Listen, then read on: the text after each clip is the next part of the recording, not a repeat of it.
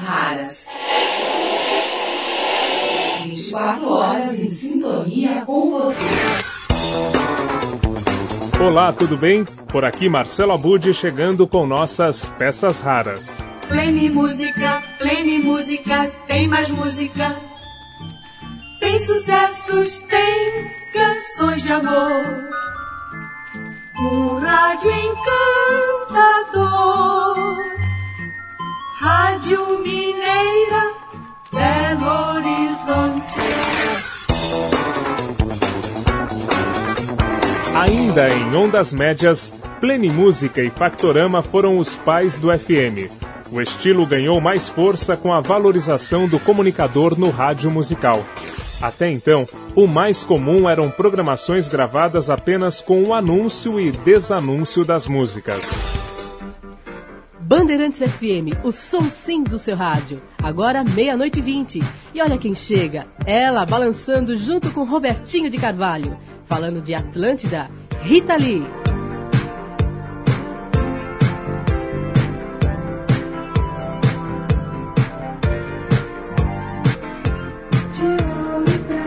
É o som gostoso de Rita Lee, dela e do Robertinho de Carvalho, Atlântida. Quando a Rádio Cidade FM estreou no Rio de Janeiro, a comunicação passou por uma revolução. Edu Malaveia revela o que mais o tocou depois da Plenimúsica. O que mais me emocionou depois da Plenimúsica e do Factorama, que depois foi para a difusora, e na difusora entrou o patrocínio da, da Varg, virou Jet Music.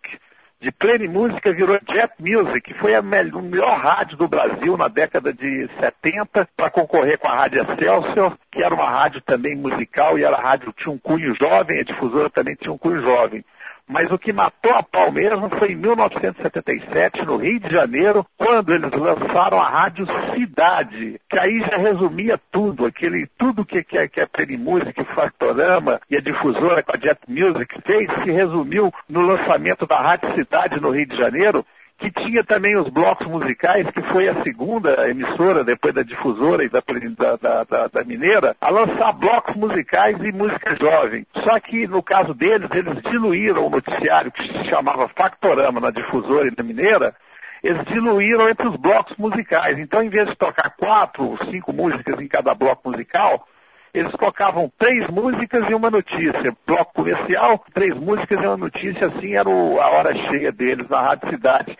Marcou demais, é, além da introdução do comunicador no rádio musical, que foi feito com a Rádio Cidade em 1977 no Rio de Janeiro. Na época da cidade foi uma grande revolução também, né? Delphis. DS, foi o começo do FM ao vivo, quer dizer, a turma estava acostumada com aquela ouvimos e acabamos de ouvir, aquela programação gravada tal, e a uhum. cidade entrou arrebentando com programação ao vivo, é, aquela coisa quente, né? Uhum. Bonita, a plástica da cidade Linda. era uma coisa de arrebentar, né? Que é o seguinte, naquela época não existiam as, as a quantidade de, de rádios que existem hoje, né? Rony Magrini. Então, era, era a Rádio Cidade, era a Jovem Pan 2, era Eldorado, mas cada uma é, fazia uma, uma linha diferente. E a, e a Rádio Cidade estreou, inaugurou esse negócio de comunicação, né? Onde o, deixaríamos de ser locutores para ser comunicadores, né? A gente, a gente contava história na introdução da música. Então, por exemplo, ia tocar uma música de uma cantora americana chamada é, Patricia Hershen, Forget Me Nots. A gente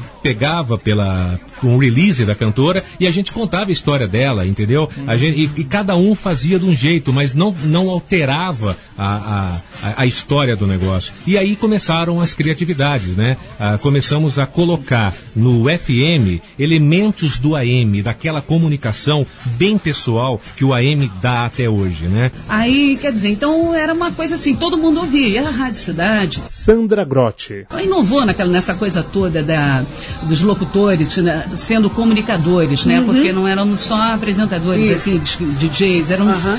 apresentadores do programa realmente, então todo mundo conhecia o nome, todo mundo falava e a gente brincava um com o outro e era uma grande festa e, e, e as pessoas se identificavam com a gente, né? E as pessoas ficavam ligadas, sabe? Então tinha, teve aquela coisa de eh, todo mundo queria ser locutor, locutora, uhum. veio aquela coisa de querer ser, boom. né? Boom, uhum. aquele boom no rádio, de todo mundo descobrir que era uma profissão mágica como é o rádio.